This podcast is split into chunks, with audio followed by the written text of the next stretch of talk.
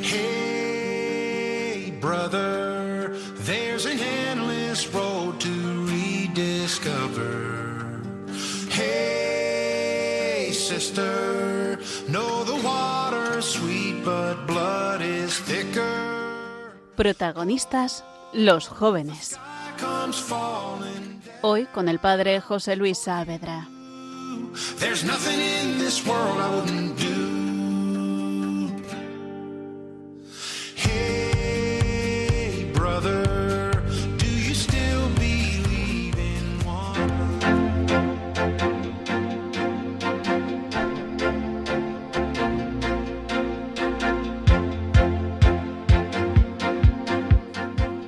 Protagonistas los jóvenes. O todo o nada.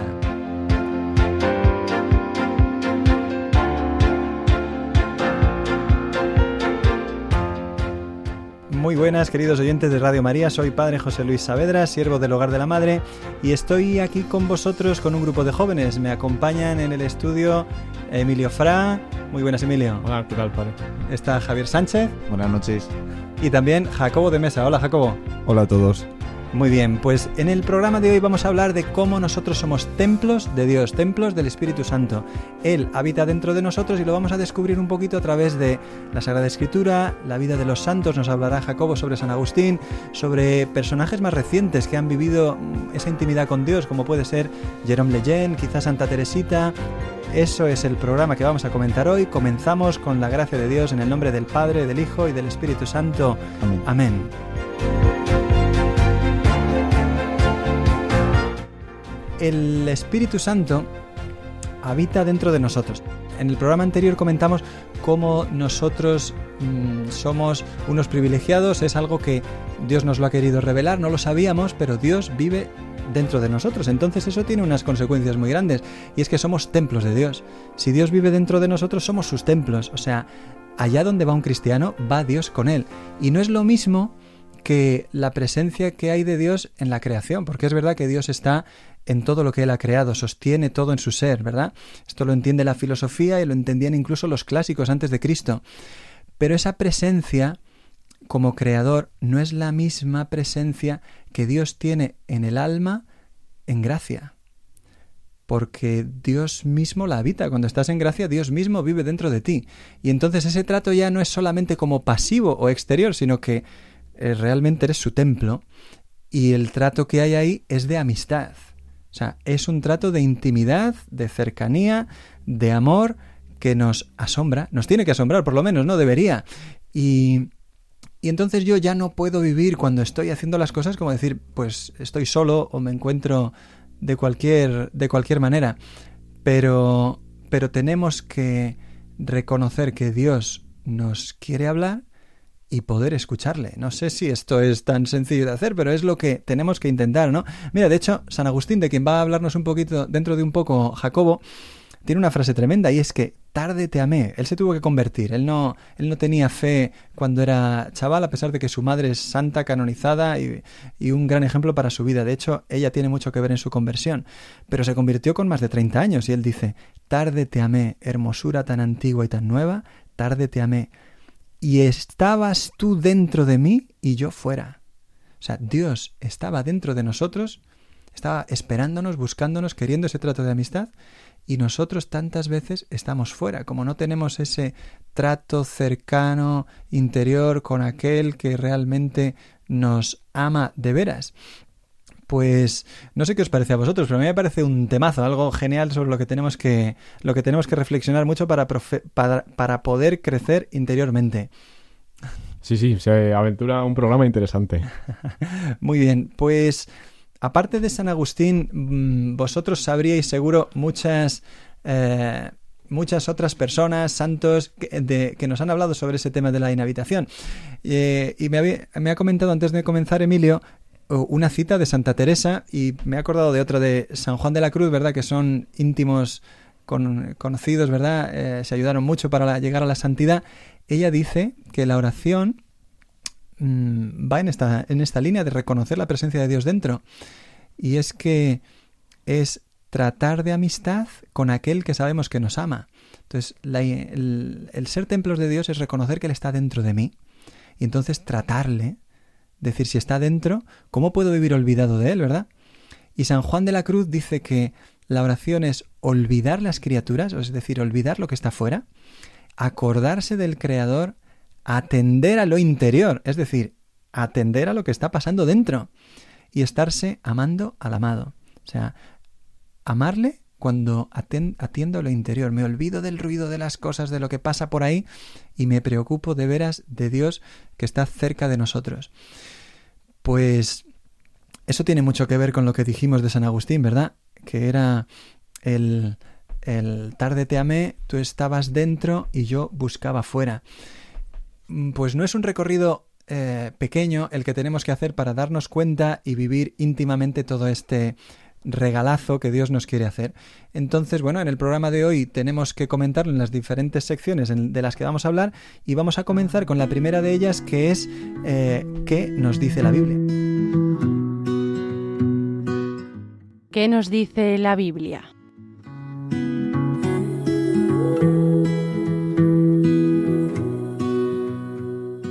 Muy bien, pues Javier, ¿qué nos cuentas? Adelante. Buenas, padre. Bueno, em, durante el programa de hoy, eh, lo que yo quería comentaros es varias pistas que hemos encontrado a lo largo de la Biblia, en la Sagrada Escritura, que nos hablan del tema que, estamos comentando. Respecto a por qué somos templo del Espíritu Santo, por qué el alma es templo del Espíritu Santo, vemos que esto ocurre cuando se da una relación de intimidad entre el alma y Dios, cuando hay un conocimiento mutuo y hay una relación de amistad. Vemos esto cuando lo comenta, por ejemplo, eh, San Juan en el Evangelio, cuando dice, esta es la vida eterna, que te conozcan a ti. Vemos que este conocimiento que se da entre el alma y Dios es lo que nos lleva a la vida eterna. En cuanto al amor, esta relación de amistad, de amor que se da entre el, alma y, Dios y el Espíritu Santo, la Santísima Trinidad. Perfecto, eso es justo lo que estábamos viendo en los santos que hemos comentado al principio que somos morada de Dios, que vamos a ser habitados y los templos, los santuarios de la Santísima Trinidad. Esto es un misterio que sobrepasa lo que podríamos entender por nuestra cuenta, como sin Dios, ¿no? ¿Y cuál es la eh, como la clave de esta promesa? ¿Cuándo se produce esta promesa? ¿Qué hay que hacer para recibirla? Pues esto mismo, cuando uno ama a Dios, cuando uno entra en relación con Dios, cuando se genera una relación de amistad. Y guarda su palabra, dice ahí, ¿verdad? Guardará mi palabra. Entonces hace falta cumplir los mandamientos, cumplir lo que el Señor nos dice, ir por donde Él nos lleva y, uno pues se llena, vive de otra manera. Muy bien, estupendo. Muchas gracias, Javier. Fenomenal. En cuanto al Antiguo Testamento, también vemos que encontramos en, pues, este tema de la relación con Dios. Hay varios momentos, uno de ellos es cuando en Dios le dice al pueblo de Israel, soy el santo en medio de ti. Es decir, aquí ya está diciendo cómo Dios está dentro del pueblo, también dentro de cada una de las personas. En otro, en otro apartado en una carta del apóstol San Pablo a Timoteo, em, dice, conserva, citando a Jesús, conserva lo que se te ha confiado mediante el Espíritu Santo que habita en nosotros. Entonces este es otro ejemplo de cómo eh, el Espíritu Santo viene a estar dentro de cada uno de nosotros y esto se da a través de la relación de amistad y amor con Dios. Y además dice que es el que nos va a ayudar a vivirlo. O sea, no es solamente que tienes que vivirlo para tener al Espíritu y para tener a Dios dentro, sino que es mediante el Espíritu Santo que habita en nosotros, podrás vivir lo que te estoy diciendo. Mm, genial, es buenísima esa, esa cita. Muchas gracias, Emilio. A mí esto me, me está haciendo entender también como dar una respuesta a todos esos que dicen como presentan a Dios como un Dios distante y como un Dios que no tiene nada que ver con, con el hombre. Y no es así, porque realmente Él se ha revelado y hay como en la Biblia ya está escrito desde el Antiguo Testamento que eso que decías, Javier, de Dios que está, o sea, un Dios que está en medio de su pueblo, que no, que no lo abandona, y tan en medio de su pueblo que está dentro de nosotros. Pues yo no, no, iría tan lejos ni siquiera, ¿eh? porque de hecho, o sea, es verdad que los que no creen en Dios esto les tiene que sonar, vamos, o sea, a un estampido, pero, pero nosotros mismos que tenemos fe, yo muchas veces me olvido de que Dios está viviendo dentro de mí. Y voy en el coche y, voy, pues, no sé, mm, despistado, perdido, desorientado, ¿no? Y pienso, pensamos muchas veces que nos va a hacer más compañía eh, una mascota que la presencia de Dios dentro de nosotros, ¿no? O sea, bien, claro que nos ayuda el, el tener eh, eso, amor a la creación, todo lo que Dios nos ha dado es magnífico, pero Dios viviendo dentro de nosotros, el demonio va a intentar que se nos olvide, ¿no? la, carne, nuestra superficialidad, se va a lo cómodo, a ver la tele, a, olvidarse de esa intimidad con Dios. Pero fíjate, estamos escuchando Radio María. esto es una ayuda. Este, la radio de la Virgen significa intentar dejar espacio a que Dios nos hable. Y lo que estamos intentando con las oraciones que hay, la explicación de la palabra de Dios, de estos misterios, pues intentar que el corazón se libere un poquito del ruido y entre en comunión, en contacto con Dios. Muy bien, Javier. Sí, yo por dar una clave a nuestros oyentes diría que el alma está llamada a ser templo del Espíritu Santo, templo de la Trinidad, y esto, como hemos dicho, se da cuando hay una relación entre Dios y el alma. Es decir, que, por ejemplo, respecto a la oración, esta es la mejor forma de propiciar esta relación de amistad, de conocimiento mutuo que se dan, que es a través de la cual hemos comentado que se genera esta relación con Dios. Muy bien, a través de la cual se convierte en templo del Espíritu. Estupendo. Jacobo, ¿qué nos dices? Sí, bueno, a mí me recuerda, vamos, es, es como una relación cualquiera con un amigo, pues mm, para conocerle mejor, eh, la mejor forma es pues hablar con él, eh, sobre todo a solas, porque así es como, como pues conoces sus gustos, lo, lo que, pues así, igual con, igual con el Señor, pues mm, para, para conocerle a Él que está dentro de ti, pues, pues eso, la oración, respetar tus momentos de oración, pero no solo eso, sino yo creo también buscar eh, como estar consciente, lo que decía el padre, pues estar consciente de la presencia del Señor en ti durante el día y así pues también puedes eh, hablar con Dios durante el día, no tiene que ser en la capilla metido, sino pues en el coche o durante el día y, y estar siempre consciente de, de eso, que Dios está en ti. Hace poco escuché a un sacerdote que decía que los santos han destacado y, y, les ves crecer a lo largo de su vida, especialmente en ese conocimiento del trato íntimo de Dios. No solamente en que van haciéndose más virtuosos, más prudentes, pero que son más conscientes de cuánto Dios les ama y qué cerca está y, y lo viven como más pendientes, más atentos, ¿no? O sea, soy querido por Dios, Dios me busca, Dios me ama, ¿no? En, filosofía hablan de cómo Dios es como un relojero, eh, cuando empezó el deísmo por ahí en el siglo XVIII, eh, XIX, Dios es un relojero que se olvida del reloj que ha hecho y nos deja ahí, ¿no? Y bien, sí, creo en Dios, Dios ha hecho la creación porque sola no se entiende, pero, pero Dios no se acuerda de mí, no le intereso, no le importo. Y un cristiano sabe que eso no es verdad, porque Jesucristo nos lo ha prometido, como nos ha explicado muy bien en esta sección Javier, y no tenemos tiempo para mucho más, porque tenemos que hablar de, de muchas cosas en el programa de hoy. De momento vamos a profundizar en esto, escuchando una canción que se titula Luz de los Pueblos. Os voy a leer solamente el estribillo para que estéis atentos a lo que va a decir. Deja tu amor ser luz de los pueblos, rasga el cielo y haz tu hogar en nuestro corazón. Vamos a escucharla. Espíritu Santo, Dios infinito,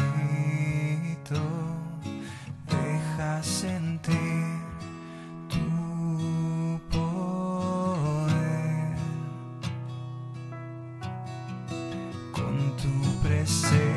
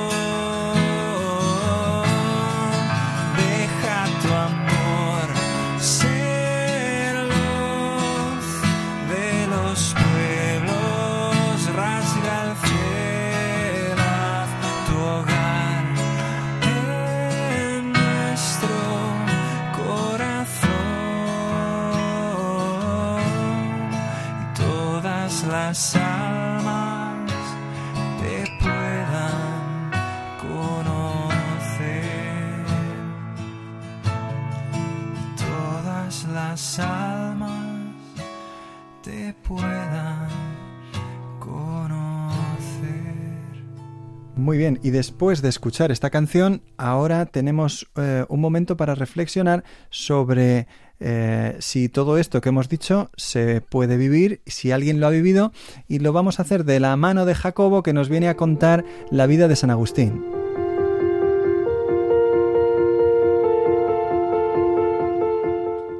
¿Qué dicen los santos?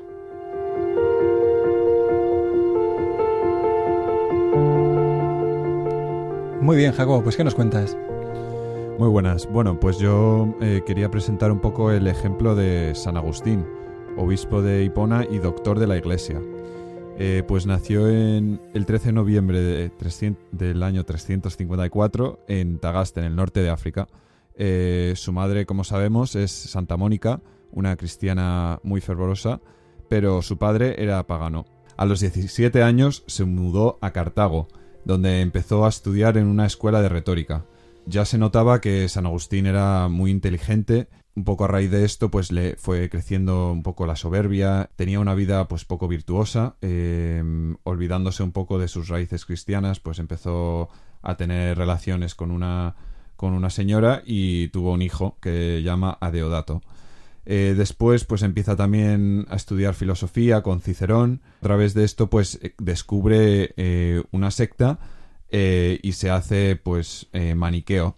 Eh, un poco para encontrar cómo se podría resolver el problema del mal. Pues eh, así encuentra, eh, encuentra esta solución. Eso es, leyó el Hortensius de Cicerón, eh, algunas obras de autores muy grandes que le, que le, le dieron mucha luz, ¿verdad?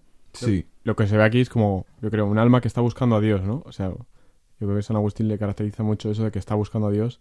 Y bueno, a ver Sí, cómo es continúa. curioso. Incluso cuando estaba viviendo mal, todavía seguía buscando y no se conformaba. Era como un alma inquieta y, eh, que buscaba la verdad.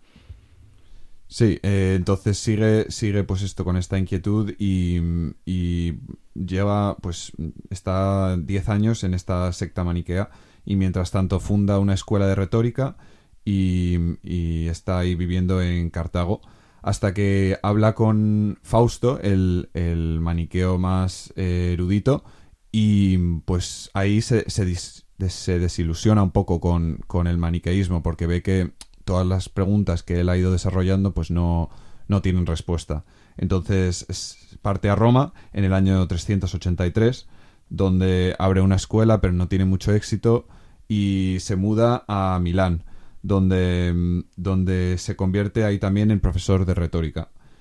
Y pues ahí mm, poco a poco mm, va, se siente atraído a, a los sermones de San Ambrosio, que era el obispo de Milán, y para satisfacer su curiosidad sobre, pues todo el mundo le decía que había un obispo eh, que era muy buen orador y muy culto, y entonces pues más por curiosidad empieza, empieza a escucharle y le, le toca mucho lo que dice. Y pues también empieza a leer a Platón y, y también a las, las cartas de San Pablo.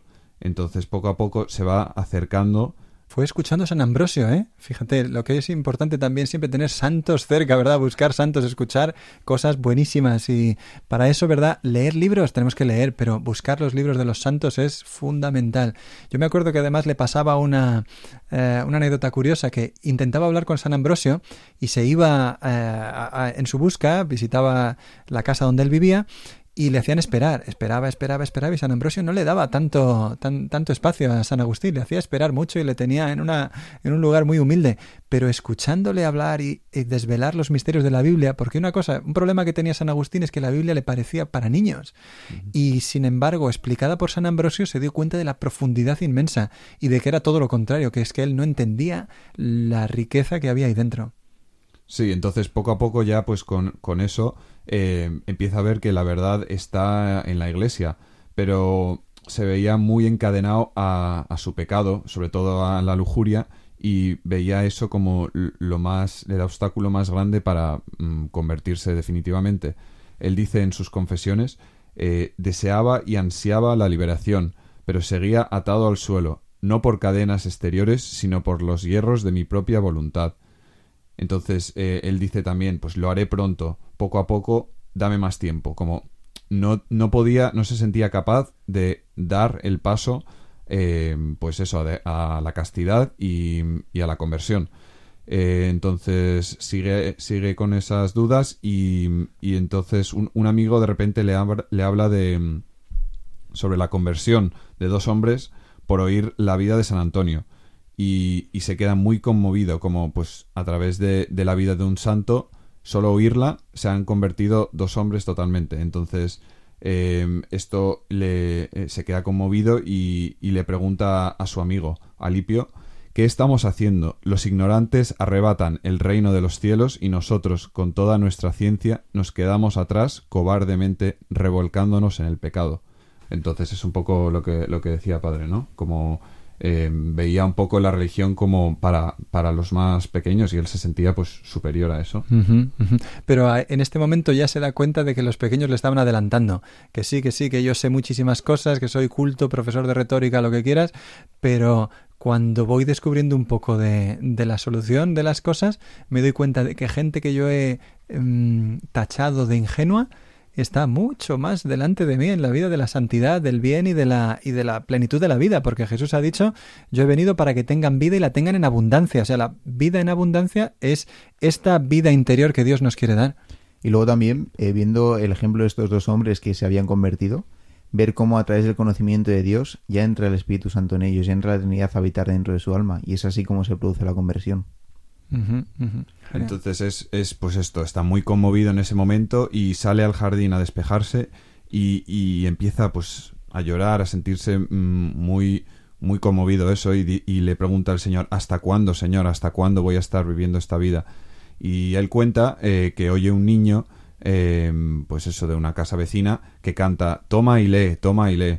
Y él le parece, pues eso, un poco curioso porque se pone a pensar y no conoce ningún juego con esta, con esta frase ni ningún nada. Entonces es, como si el niño estuviera jugando, pero, pero él se siente como que el Señor le habla. Y también se acuerda de, San Antonio, eh, eh, la historia que le acaban de contar, que se convirtió leyendo un pasaje de la Sagrada Escritura. Entonces, pues él hace eso, tiene las cartas de San Pablo en la mesa y dice, bueno, pues a ver qué, qué me toca. Y justo lo primero que lee es, nada de co- comidas y borracheras, nada de lujurias e impureza, nada de rivalidades y envidias. Poneos en las manos del Señor Jesucristo y abandonad la carne y la concupiscencia. Esos Romanos 13, 13, 14. O sea, que sintió su vida como retratada de repente, abriendo la Biblia al azar, fue. Toma bueno, y lee. las tenía ahí las cartas de San Pablo en la mesa y lo que lo primero que vio. Y, y dijo, Dios mío, me estás hablando. ¿Ves? Dios le estaba hablando dentro y él no se estaba dando cuenta, él estaba como viviendo por fuera, eh, despistado. Muy bien, pues es un ejemplo magnífico de, de, de lo que estamos queriendo explicar, comentar, introducirnos, que es la vida interior de Dios dentro de nosotros. ¿Algo más, Jacobo? Sí, bueno, entonces ahí se convierte y nada, luego pues tiene mucho más recorrido, luego se, es, es obispo y mucho, mucho pues mm, luchando contra las herejías y tal. Lo- Solo quería acabar pues con, con la bueno con la cita que ya comentaba el padre, pero pero eso pues que dice demasiado tarde, demasiado tarde te empecé a amar, hermosura siempre antigua y siempre nueva. Tú estabas conmigo y yo te buscaba fuera. Pues eso, como mm, intentaba llenar el, el hueco que sentía, pues mm, anhelo de Dios, pero, pero pues eh, estaba ya dentro de él y no se dio, no se dio cuenta.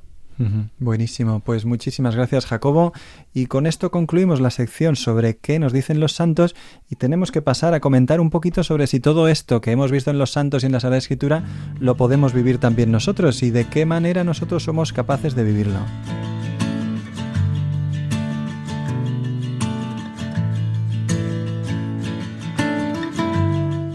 ¿Se puede vivir esto?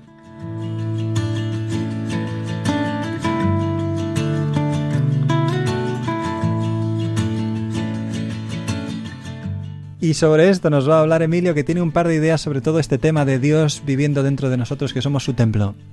Pues sí, la verdad es que tiene muchas implicaciones en la vida de los cristianos porque, bueno, es un tema que es muy profundo y que da mucho de sí.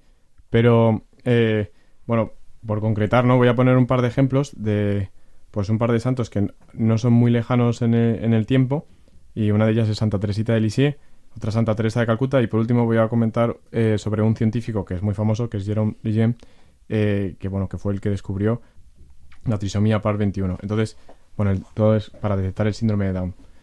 Entonces, bueno, en concreto, com- empe- empezando con Santa Teresita, ella descubrió, Santa Teresita de Lisieux, pues descubrió un gran deseo en su corazón de hacer apostolado, de, de llegar a todas las almas, de convertir a todas las almas. También tenía un gran deseo de morir mártir. Tenía como, ella dice que quería estar en todos los sitios de la iglesia y, y veía que no podía porque su vocación era ser carmelita. Entonces descubrió, un día el Señor le, le mostró que, que su vocación era ser el corazón de la iglesia. Y, y así, siendo el eh, estar en el corazón de la iglesia, ser el amor de, de- como la sangre que va por todos los miembros del cuerpo, pues ella iba a ser el amor que hacía que llegase a todos esos sitios. Y entonces esto solo es posible a través del Espíritu Santo, a través de que ella, pues estando ahí en el convento, lo que hacía era vivir en, la- medida de lo posible todo el día en presencia de- del Espíritu Santo en su vida, haciéndose consciente de que, bueno, la Trinidad estaba, ella está viviendo en la Trinidad y a través de esa vivir en el Espíritu Santo podía llegar a todos en la Iglesia. Sí, esa página es como muy famosa, ¿no? Ella hay un momento en el que comienza en su autobiografía a decir cómo me gustaría ser misionero, me gustaría ser predicador, me gustaría ser confesor, quisiera ser mártir, quisiera morir de todas las muertes que mueren los mártires, o sea, quería vivirlo todo a la vez, era un deseo de ser todas las vocaciones. Y de repente se da cuenta, pero Señor, tú a mí me has llamado a, vivir aquí en el convento, pues ¿cómo lo puedo vivir? Ya, ya sé cuál va a ser mi vocación en el corazón de mi madre la iglesia, yo seré el amor y así lo seré todo. La idea es como eso, como somos templos cada uno de nosotros del Espíritu Santo, pero a la vez la Iglesia es el templo del Espíritu Santo, ¿no? Entonces, como que ese ser parte de, son templo del Espíritu Santo nos tiene que hacer vivir en comunión con la Iglesia. No, no es posible tampoco vivir la fe y vivir la vida del Espíritu Santo si no es en la Iglesia. No, exacto. Ese amor íntimo con Dios siempre va a ser amor íntimo con los hermanos. En otro programa vamos a comentar más adelante cómo Madre Teresa de Calcuta era capaz de ver a Jesús en cada alma. Siempre veía a Jesús en todos. O sea, no solamente que yo soy un templo, sino que cada persona es un templo. Incluso aunque no tengan una fe cristiana fuerte o, o no vivan la vida de la, de la gracia de los sacramentos, pues Dios está en ellos, ¿verdad? Como hemos comentado al principio del programa de hoy, como el que mantiene su ser y que les llama a la plenitud de vida con Él, ¿verdad? Él quiere que todos los hombres se salven. Muy bien, estupendo. Pues sí, muy bien, padre. La verdad que pues es lo que yo iba a comentar sobre Santa Teresa de Calcuta, que se puede profundizar, pero eh, ya lo haremos en otro programa. Y bueno, pues en el caso del científico de Jerome Lejeune, es eh, eso, él estuvo estudiando, dedicó su vida al estudio científico y descubrió eh, cómo detectar el síndrome de Down. Y eso fue una gran ayuda, pues, para todos los... porque había mucho eh, desconocimiento sobre ese problema y, bueno, la gente pues les trataba muy mal a, a causa del desconocimiento. Entonces, él ayudó mucho a que se tratase con dignidad a las personas que tienen síndrome de Down. Este señor, para situar un poco a nuestros oyentes, es nació en 1926, murió en 1994 y es francés. Eh, él, por este descubrimiento que nos dice Emilio, estuvo a punto, a punto de conseguir el premio Nobel, pero un día de repente volvió a casa y bueno, Emilio nos va a contar un poco esa historia. Eso es. Bueno, entonces es justo lo que iba a empezar a decir, que él comenta eso en un momento como, hoy me he jugado el premio Nobel. Y en realidad un, amigo suyo dijo que él prefirió el cielo a, a tener el premio Nobel. ¿Y por qué es esto? Porque él se opuso desde el principio al aborto.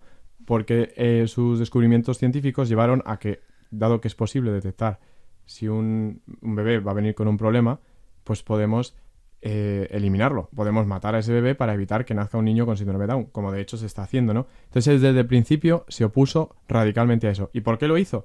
Pues precisamente porque era muy consciente de la dignidad de todo ser humano. Y no es una dignidad que se, que se base en una idea, en un concepto, como en un convenio que hagamos entre los hombres de decir que todas las personas tienen el derecho a la vida, que también es importante.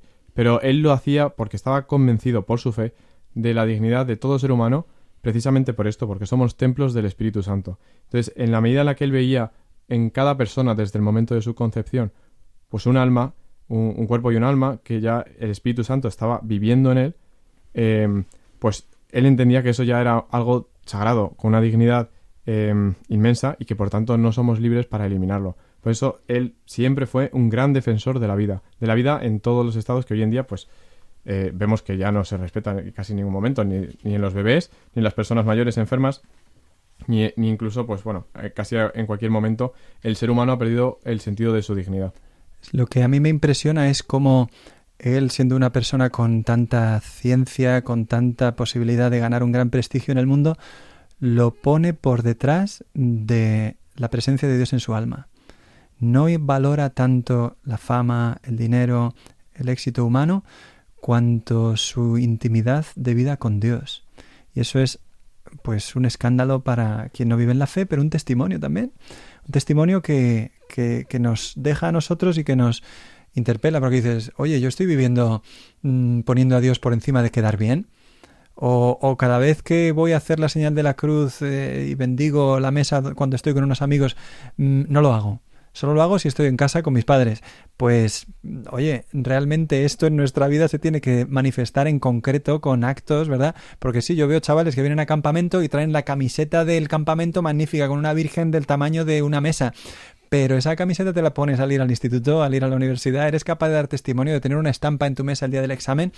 Yo he visto chavales que lo han hecho y además es que Dios te ayuda. Dios siempre ayuda, hace milagros y es una maravilla. Pues exactamente, y, ya está. Como, como conclusión sí que quería remarcar eso, que todos los santos, desde Santa Teresa de Calcuta se ve muy bien, Santa Teresita y, y bueno, Jerome Lejeune, que también no es santo, pero tiene un proceso de beatificación abierto. Como lo que destacan en este caso, lo que estamos destacando es que ven en el otro, pues a Cristo, que ven en el otro que está el Espíritu Santo en él. Buenísimo, muchísimas gracias Emilio. Y ahora, antes de continuar, vamos a escuchar una canción que se titula Avanzo. Es una poesía que escribió el fundador del Hogar de la Madre, Padre Rafael Alonso, y al final de la, de la canción eh, hay una parte en la que dice la letra algo que tiene mucho que ver con lo que estamos comentando hoy, y es que nada puede parar a quien ya puede ver que tú estás en el centro del alma. Yo creo que eso es lo que le pasó a Jerome Lejeune, a San Agustín, a Santa Teresita de Lisieux. No te puede parar nadie si tú vives íntimamente ese amor, ¿no? Con reconocer que Dios está en el centro de tu alma. Tú estabas conmigo y yo buscaba fuera. En el silencio se me hace más real presencia. Estás entero ante mí y escondido me ves. Y avanzo, y avanzo. Mi esperanza es tan solo abrazarte. Y avanzo pasos requebrantes, sumido en el temor, tras tus huellas apenas sé balbucir con mi vida, mi sí que tú esperabas y avanzo,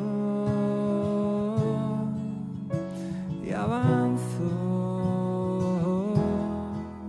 Mi esperanza tan solo abrazarte y avanzo. Como un eterno baile de soledad y compañía. Cuando me rindo y acepto, me embarga la alegría. Como un eterno baile de soledad y compañía.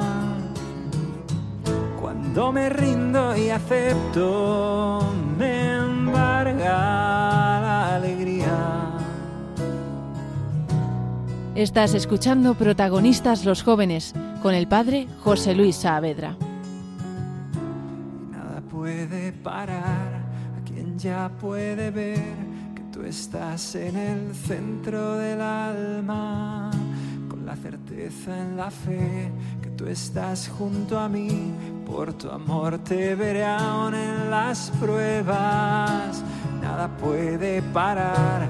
Quien ya puede ver que tú estás en el centro del alma, la certeza en la fe que tú estás junto a mí por tu amor, te veré aún en las pruebas y avanzo como un eterno vaivén de soledad y compañía. Cuando me rindo y acepto,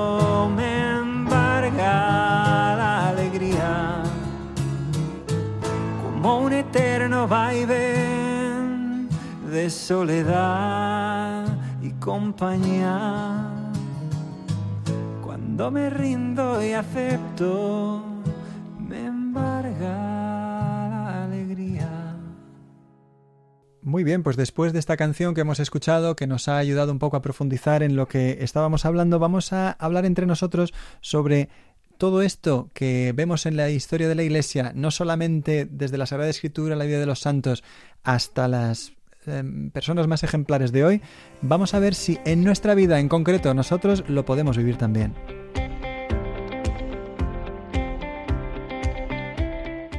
¿Qué decís vosotros?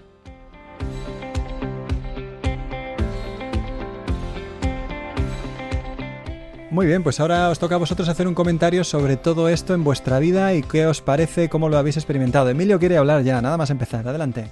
Bueno, yo escuchando a Javier y a Jacobo, eh, me venía a la cabeza como la necesidad de, bueno, dos cosas, de hacer oración y de hacer silencio para, para hacer oración.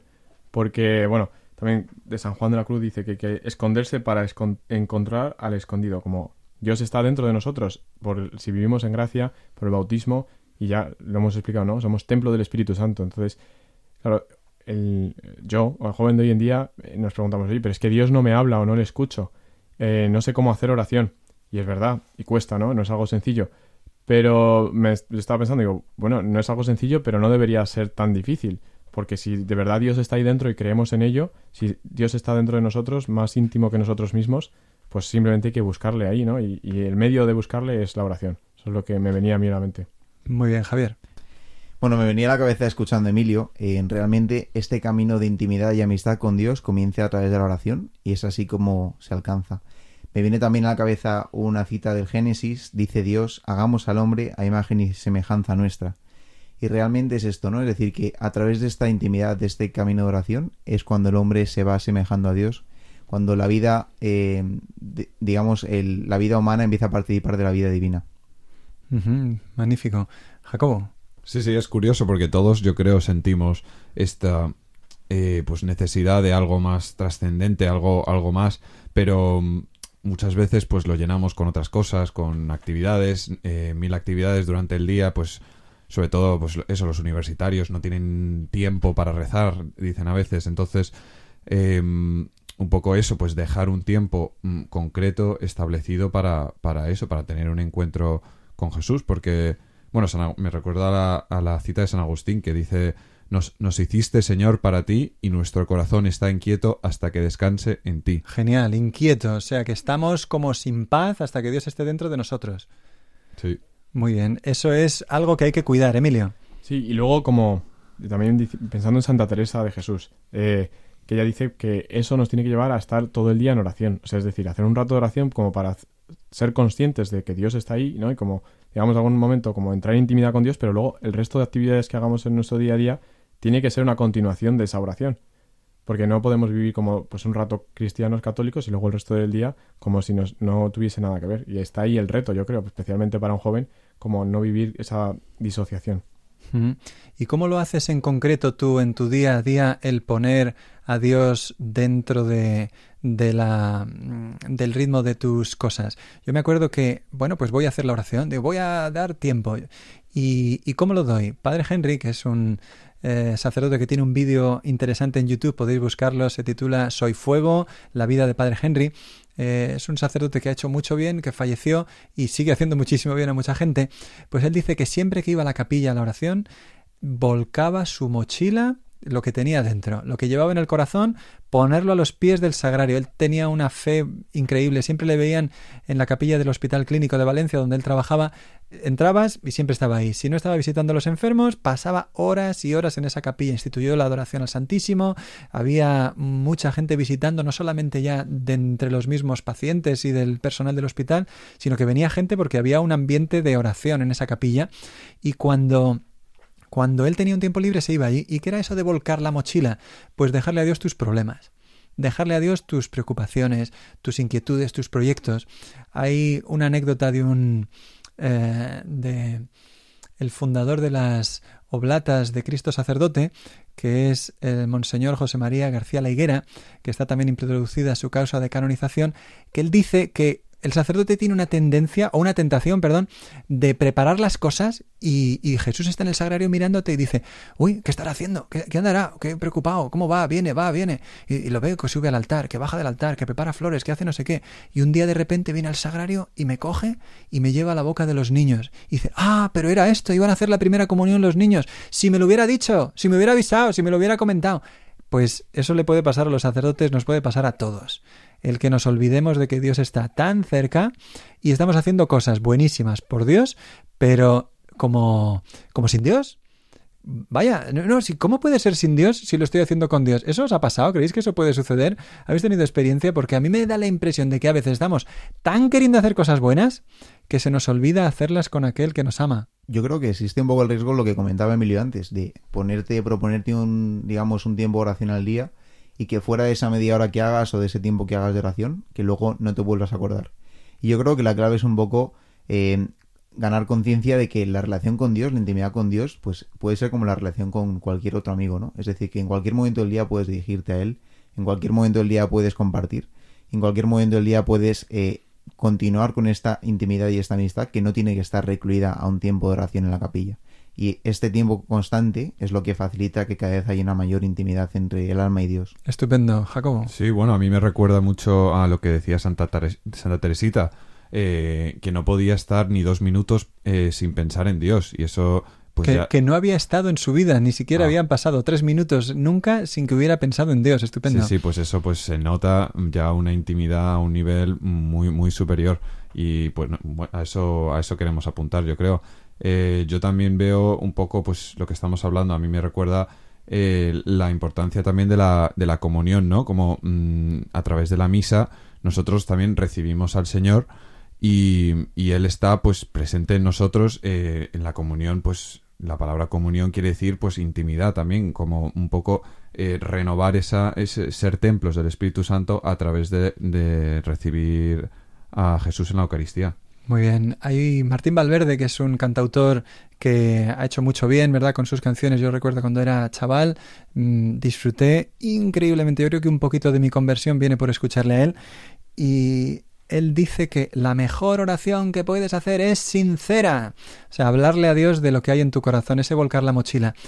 Pero no solamente basta con nuestras palabras, ¿verdad? Siendo esto fundamental para que haya oración, porque no puedes como vivir en lo abstracto o en la frialdad, pero a la misma vez también hay que escucharle a Él y dejar que Él nos ilumine. Y sobre eso, la hermana Claire, que nos da el título a nuestro programa aquí en Radio María, ¿verdad? El protagonista es los jóvenes o todo o nada, pues ella decía a los niños, vamos a estar con Jesús ahora en el sagrario. Tenemos solamente muy poquito tiempo, muy poquito tiempo, será un minuto, eran niños muy pequeños. Un minuto, pues ese minuto escúchale. Y los niños cerraban los ojos. Yo he visto imágenes de los vídeos de eso. Cerraban los ojos y mientras ella les hablaba, Jesús os va a hablar, tenéis que escucharle, no solamente decirle, pedirle cosas, sino escuchar lo que él os va a decir. Y los niños cerraban los ojos, eh, se, se, acurrucaban un poquito en el banco y estaban realmente, eh, es una monada ver a esos niños. Pues yo les digo a veces a los, a los jóvenes, bueno, pues tú tienes que hacer ese minuto, tiene que ser pues tus 15 minutos, tus 30 minutos, tu hora de oración que tengas diaria, vivirlo con esa intensidad, porque de ahí viene tu día. No puede haber una ruptura entre lo que creo y lo que vivo. Realmente nuestra vida interior debería ser como una... Perdón, nuestra vida cotidiana debería ser como un reflejo de lo que he vivido en la oración. Por eso es tan importante la oración, porque no puedo dar lo que no tengo. Nadie da lo que no tiene. Necesitamos vaya, intimidad con Dios para poder dar Dios a los demás. Que eso es, mira, otra cosa que le dijeron a Padre Pío. Padre Pío, por favor, pero con la de gente que está intentando hablar con usted. ¿Cómo puede ser que esté usted rezando tantos rosarios? Eh, que había días que rezaba hasta 35 rosarios. Eh, se lo dijo un día a su superior. Y, pero, pero padre, con la gente que le espera, debería usted rezar un poquito menos y atender a las personas. ¿Ve? Una idea, pues muy lógica humanamente. El padre Pío le dijo, no te enteras de nada. ¿Cómo? Pues no sabes que no vienen a buscarme a mí, están buscando a Dios. Y si yo no me lleno de Dios, no les puedo dar lo que necesitan. Bueno, pues tú con tus compañeros de clase, con tus alumnos, con tus hijos, con tus padres, tus hermanos, pues tienes que llenar de Dios el mundo. Bueno, aquí eh, Jacobo ha soltado una idea que yo creo que es que también le ha dado la clave, ¿no? Como la importancia de la Eucaristía. Porque es verdad que estamos hablando que somos templos del Espíritu Santo, y eso es real y es cierto, pero claro, en la Eucaristía de alguna forma eso se actualiza se hace presente eh, de una forma pues eh, que nosotros no, no vamos a llegar a entender. De hecho, la Eucaristía está para que Dios habite dentro de nosotros. El Señor ha querido quedarse ahí, no para estar ahí, sino para estar dentro de nosotros, que le comulgamos, que le recibimos y nos enriquece interiormente.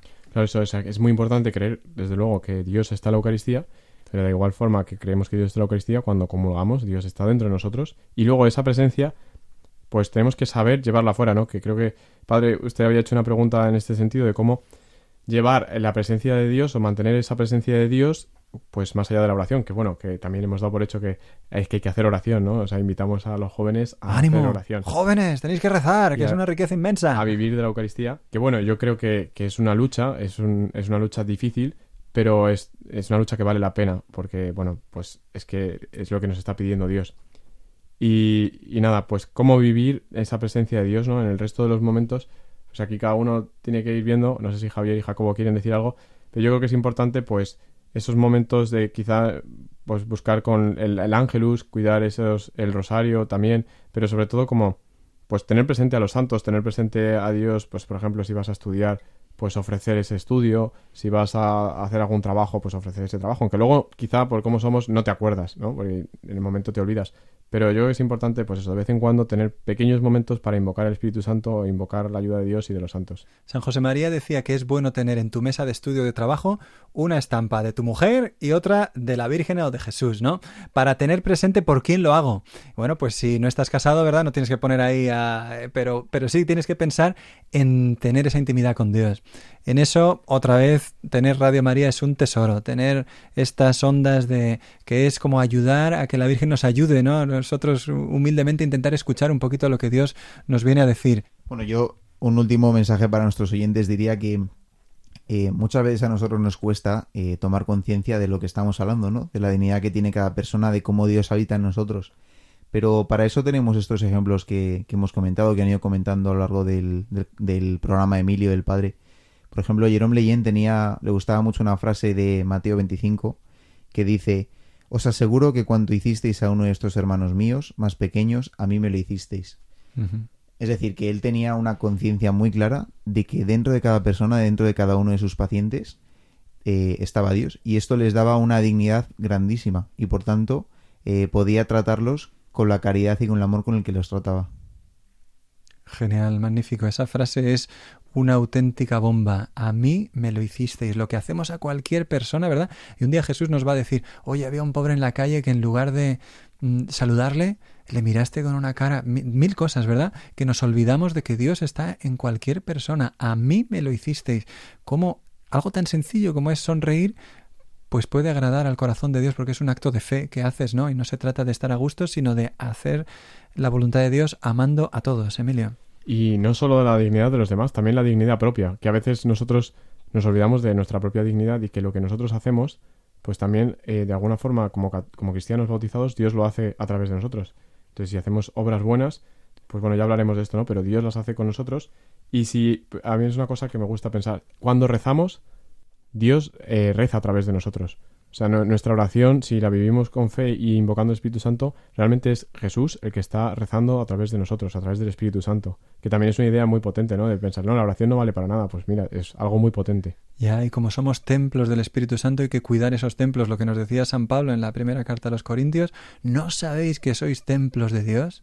No se puede vivir de cualquier manera si soy templo de Dios, ¿verdad? Tengo que cuidar ese templo, trabajar, vivirlo bien. Sí, bueno, yo solo para acabar, pues eh, recordar la idea que, decías, ¿no, padre? Pues que hay que llenarse para vaciarse, pues eso, todos los días llenarse en la oración, en la misa, en acordándose del Señor durante el día para poder luego vaciarse en el sentido de reconocer, porque alguien que no tiene esta conciencia de, de ser templo del Espíritu Santo, pues a lo mejor no piensa con tanta frecuencia en, el valor del otro, ¿no? De, los demás. Entonces, pues eso, mm, renovar esto eh, todos los días con, con alegría y con, con ganas. Muy bien, estupendo. Pues nada más, hasta aquí ha llegado el programa de hoy. Gracias a Emilio Fra, Javier Sánchez, eh, Jacobo de Mesa. Padre José Luis Saavedra que os habla. Estamos muy contentos de haber podido estar con vosotros hoy. Si queréis volver a escuchar este programa, estará en los podcasts de radiomaria.es. Podéis escribirnos a protagonistas los jóvenes 2 arroba radiomaria.es. Estaremos encantados de responder a vuestras preguntas. Hoy hemos hablado sobre la presencia de Dios dentro de nosotros a través de la vida de San Agustín, de la Sagrada Escritura, del ejemplo de Jerome Lejeune y otros eh, vidas ejemplares y sobre lo que Dios mismo va haciendo en nuestras vidas que intentamos escuchar y estar atentos y agradecer siempre. Nada más, muchas gracias a Radio María y a todos los voluntarios que la hacéis posible, a todos los oyentes que, que hacéis que esto se pueda mantener. Es una bendición de Dios. En el nombre del Padre, del Hijo y del Espíritu Santo. Amén.